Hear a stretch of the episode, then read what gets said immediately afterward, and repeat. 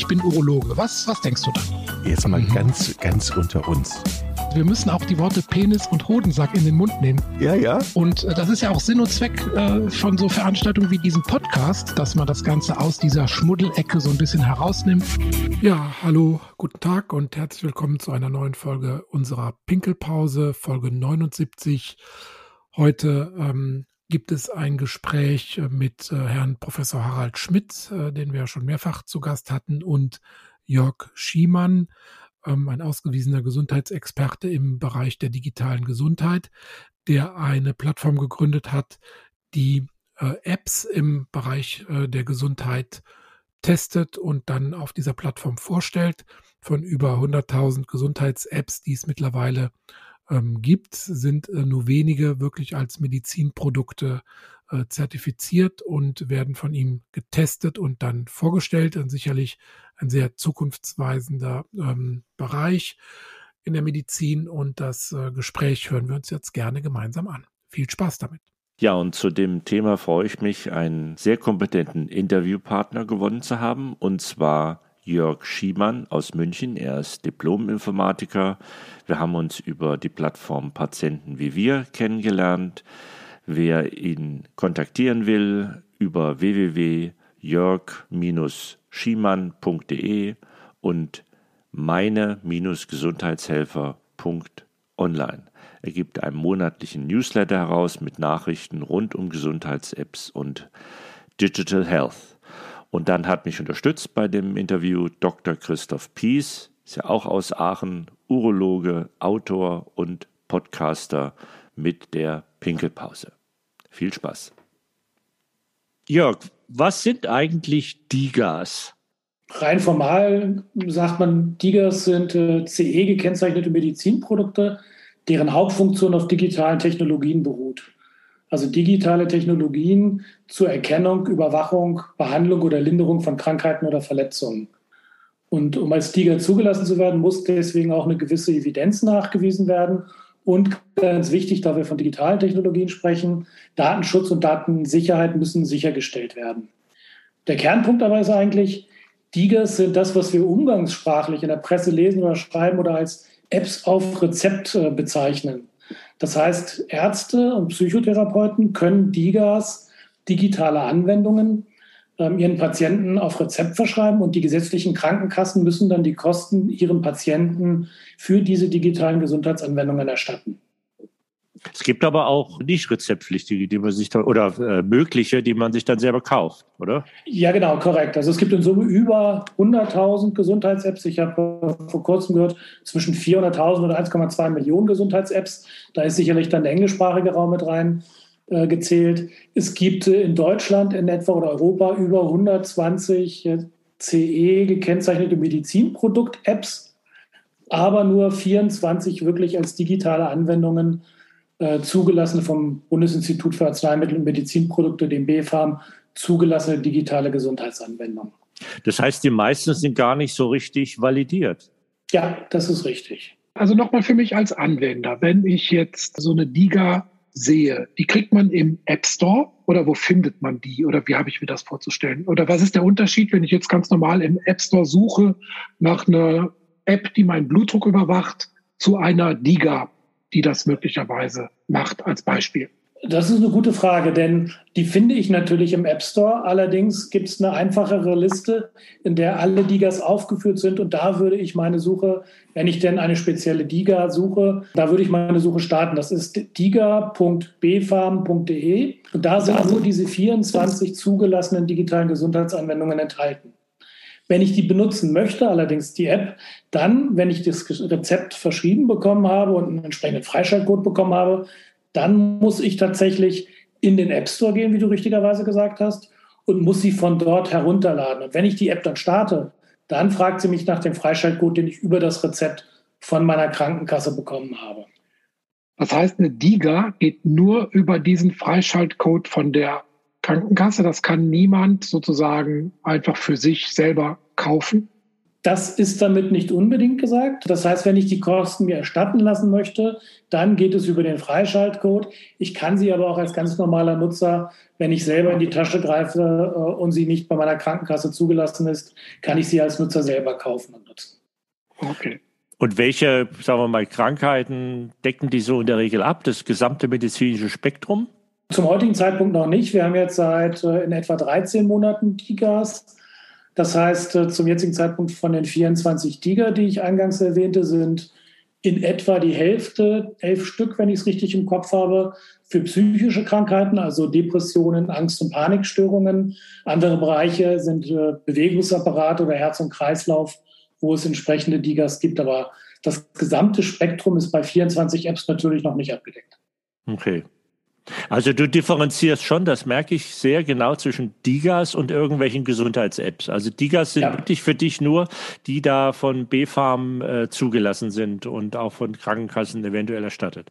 Das ist korrekt. Also ich rede sonst tatsächlich von Gesundheits-Apps. Also beispielsweise gibt es ja Krankenkassen, die auch über Selektivverträge Gesundheits-Apps ihren Versicherten anbieten oder andere äh, Apps, die man herunterladen und für seine Gesundheit nutzen kann.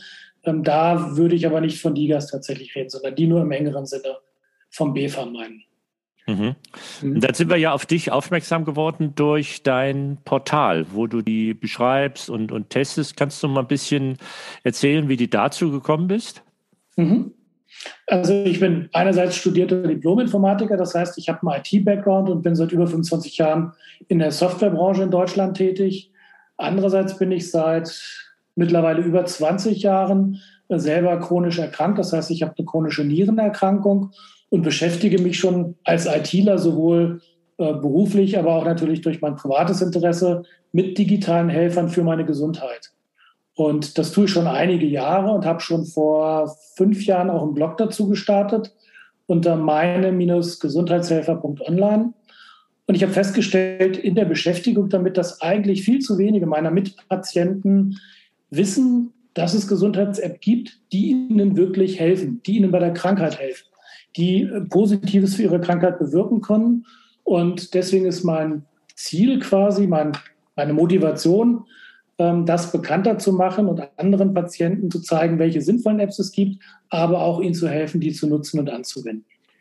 Jetzt ist es ja so tatsächlich, wenn wir ein Medikament zulassen, das weiß der Harald besser als ich, da sind ja enorme Datenmengen notwendig, bis dann sozusagen so eine Zulassung erfolgt. Und hier sieht man ja auch, da scheinen offenbar strenge Kriterien zu gelten, dass also über 100.000 Gesundheits-Apps letztlich nur 100 Medizinprodukte sind und 24 dann zu DIGAS werden, also dann diesen Ritterschlag bekommen. Hast du da einen Einblick in diesen Zulassungsprozess? Also ich bin ihn selbst noch nicht durchlaufen sozusagen mit meinen Projekten, aber natürlich gibt es da entsprechend Unterlagen zu und ich habe das inhaltlich begleitet in einigen Vorträgen auch. Insofern muss man sagen, also ja, es ist einiges an Zeit und Aufwand zu investieren und man muss planvoll vorgehen, wie das immer bei einer Medizinproduktzulassung ist. Und DIGAs haben ja als Voraussetzung auch, dass sie CE gekennzeichnete Medizinprodukte sind. Gleichwohl muss man sagen, wenn man sich das Fazit des BfArM was ich vor kurzem auf einer Veranstaltung des Health Innovation Hub gehört habe, wenn man sich dieses Fazit anschaut, dann sind 89 äh, Einträge bis Oktober diesen Jahres eingereicht worden. Nur 20 im Verzeichnis, 42 sind zurückgezogen und vier abgelehnt worden.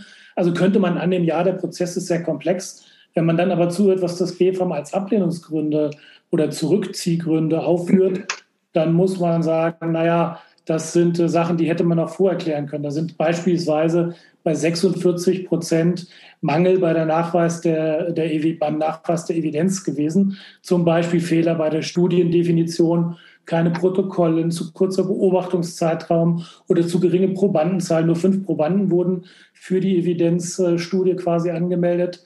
Oder auch die Evidenz ist nicht für die eigene App äh, zitiert worden, sondern es wurde gesagt, es gibt diese und jene App, die hat eine Evidenz vorgelegt oder die Evidenz nachgewiesen und unsere App ist genauso. Das sind also Argumentationen, wo man sagen muss, naja, an der Komplexität des reinen Prozesses muss es jetzt an der Stelle nicht unbedingt gelegen haben. Und wie lange dauert dann eigentlich der Prozess? Also das Ziel ist, oder das ist vorgeschrieben quasi innerhalb von drei Monaten, das nennt sich Fast Track, ist das BfArM verpflichtend nach Eingang des Antrags, ich hoffe, ich definiere es jetzt 100% richtig, nach Eingang des Antrags die Zulassung zu geben bzw. abzulehnen. Also drei Monate mit entsprechender Vorbereitung und Beratung vorher. Sind das dann deutsche Apps oder sind das Apps aus dem Ausland, die übersetzt wurden? Das sind tatsächlich alles deutsche Apps bzw. deutsche Unternehmen, soweit ich es im Blick habe, die hier in Deutschland beim BFAM den Antrag gestellt haben. Ähm, ich als, als Arzt an der Praxisfront muss ja immer auch ein bisschen die Patientenseite vertreten. Da kommen ja dann immer schnell die Einwände mit Big Data, der gläserne Patient, alle sammeln meine Daten und wollen nur damit Geld verdienen. Wirst du mit diesen Thematiken auch konfrontiert oder sind die Leute, die mit denen du Umgang hast, dem eher offen gegenüber? Also das ist tatsächlich überraschend. Ich halte ja viele Vorträge auch bei Volkshochschulen. Das heißt, ich bin mit den in Anführungsstrichen normalen Anwendern viel im Dialog. Und tatsächlich bekomme ich nur relativ sporadisch Anfragen, was das Thema Datenschutz und Datensicherheit angeht. Typische Fragen sind eher, was gibt es denn für meine Krankheit jetzt für eine passende App? Oder ich habe mit dieser App und jener App das Problem, wie kann man das lösen? Also nach meiner Erfahrung ist es ein, ich würde sagen, normales, aber nicht ein beherrschendes Thema, das Thema Datenschutz und Datensicherheit. Mhm. Vielleicht auch, weil es natürlich zugegebenermaßen schwer zu verstehen ist.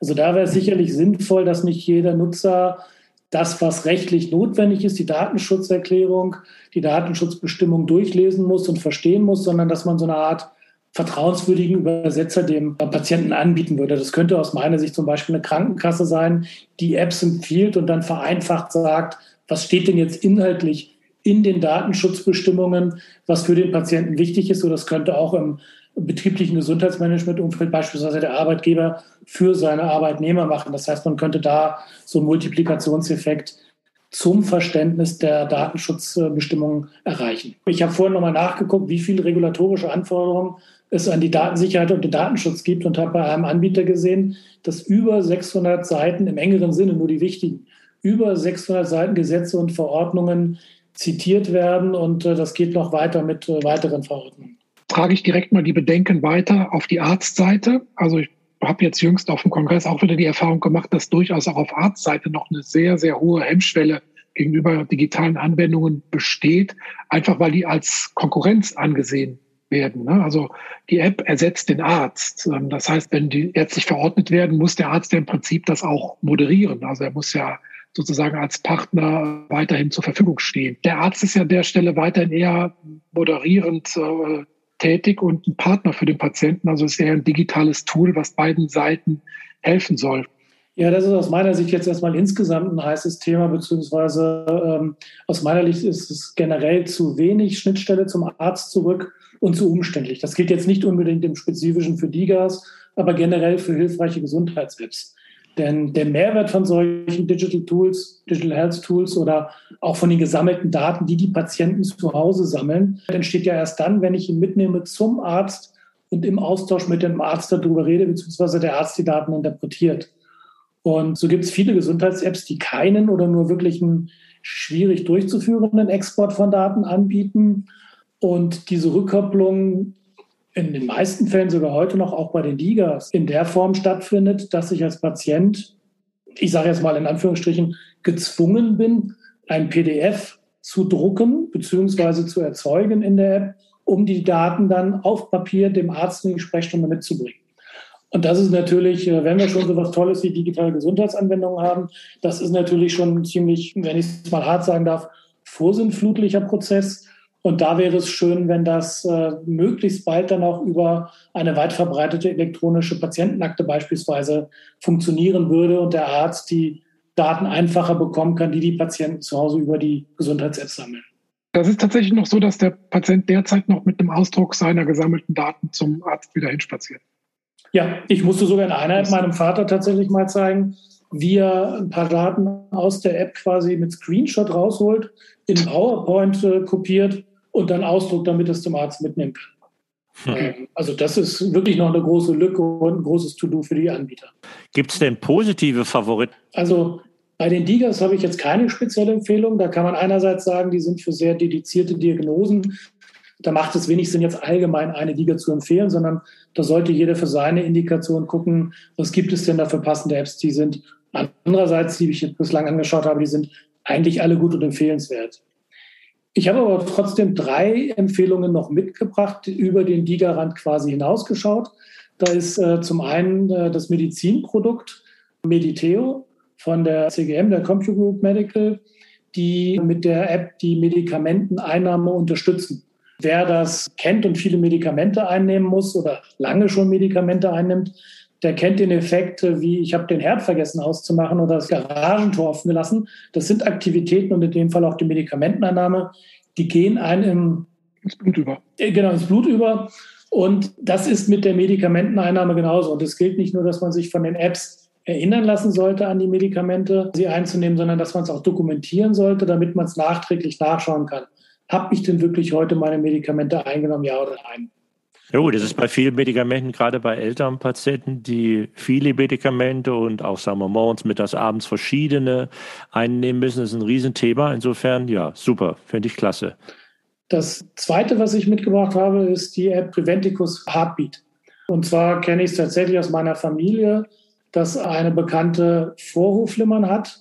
Und die Eigenschaft des Vorhofflimmerns, hätte ich beinahe gesagt, ist nun mal so, das tritt immer dann auf, wenn man nicht beim Arzt ist. Beim Arzt, wo man es messen könnte, da ist es dann nicht. Und zu Hause sitzt sie dann und wir telefonieren und sie sagt, ah, ich glaube, mein Herz flimmert wieder. Und mit der Preventicus Heartbeat, übrigens auch ein Medizinprodukt, kann man den entsprechenden Herzschlag und quasi ein EKG ganz einfach mit einer nur aufzeichnen, ohne Zusatzprodukte und kriegt dann ein entsprechendes Feedback. Und natürlich ist das keine hundertprozentige Diagnose oder Sicherheit, dass die App das richtig gemessen hat. Aber es gibt eine sehr hohe, deutlich über 90-prozentige Wahrscheinlichkeit, dass die Daten stimmen.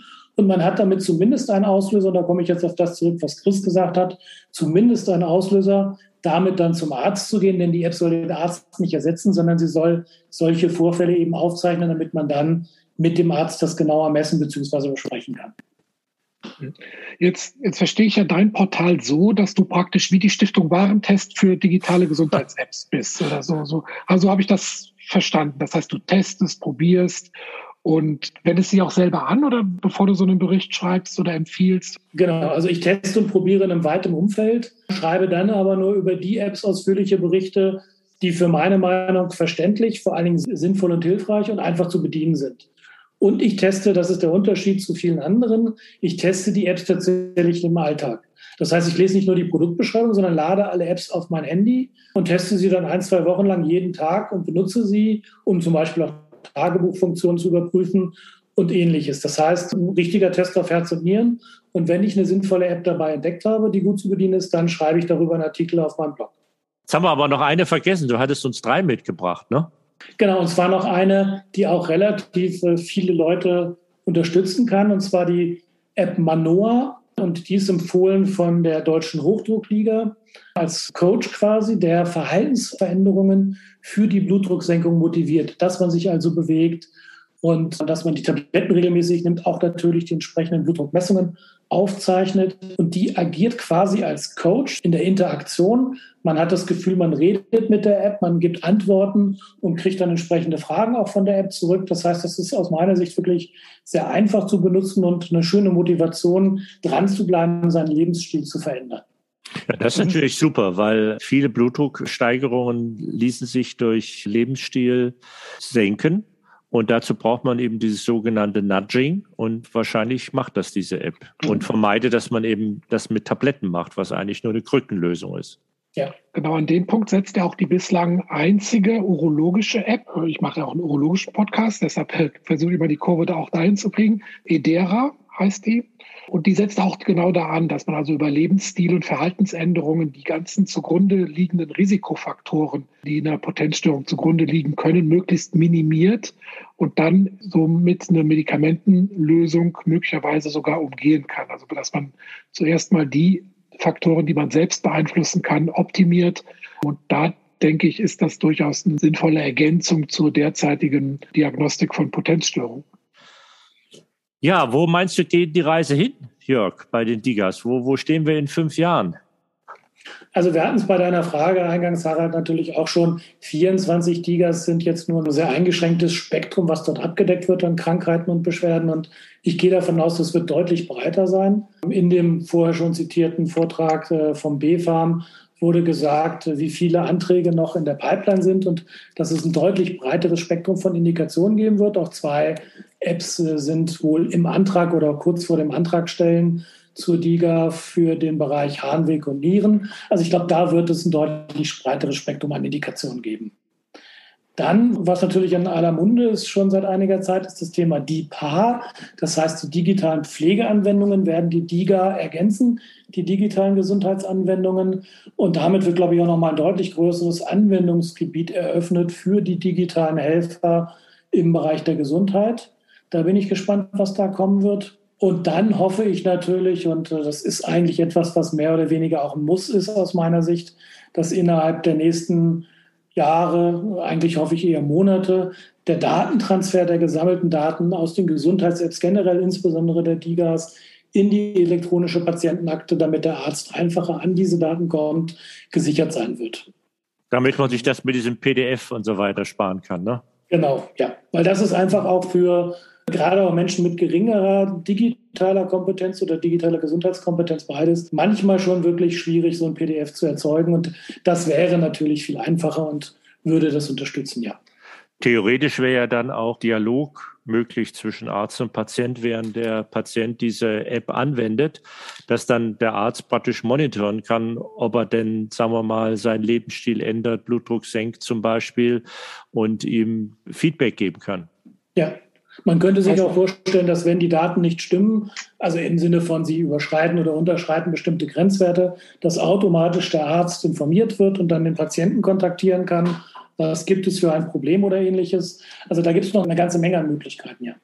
Da kann ich direkt das Gegenargument der Ärzte anbringen, dass niemand von denen Samstag um 23 Uhr wissen will, welcher Patient jetzt einen Puls von 124 hat.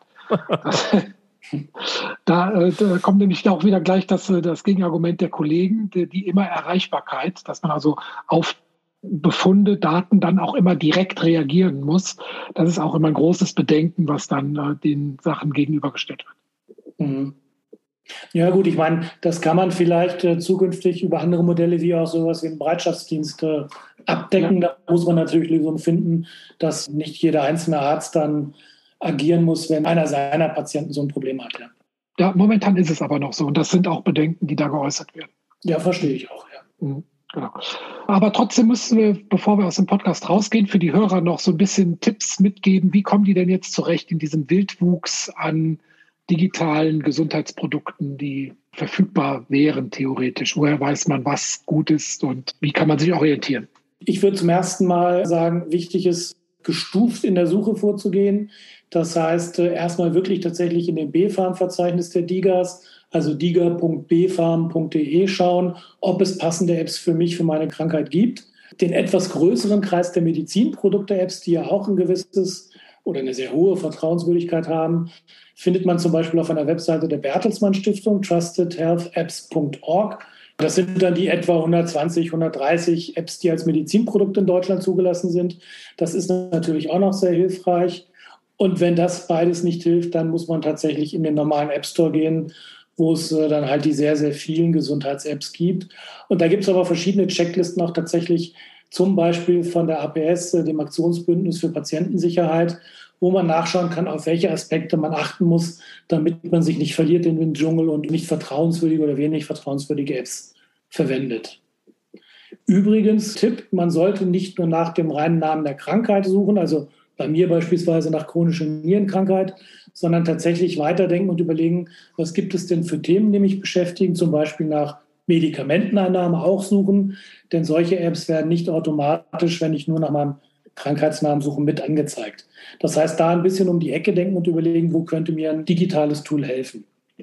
Und last but not least, aber das ist jetzt weniger ein Tipp als vielmehr, naja, ich würde sagen Hinweis, ein Warnhinweis schon fast, Apps können zwar bei der Motivation helfen, aber es ist und bleibt der engagierte Patient, der mit der DIGA und seiner Gesundheit arbeiten und verantwortlich umgehen muss. Also immer daran denken, Apps ersetzen nicht den Arztbesuch, aber sie können wertvolle Hinweise aus dem Alltag der Patienten für den Arzt liefern. Ich bin Urologe. Was, was denkst du da? Jetzt mal ganz, ganz unter uns wir müssen auch die Worte Penis und Hodensack in den Mund nehmen. Ja, ja. Und äh, das ist ja auch Sinn und Zweck äh, von so Veranstaltungen wie diesem Podcast, dass man das Ganze aus dieser Schmuddelecke so ein bisschen herausnimmt.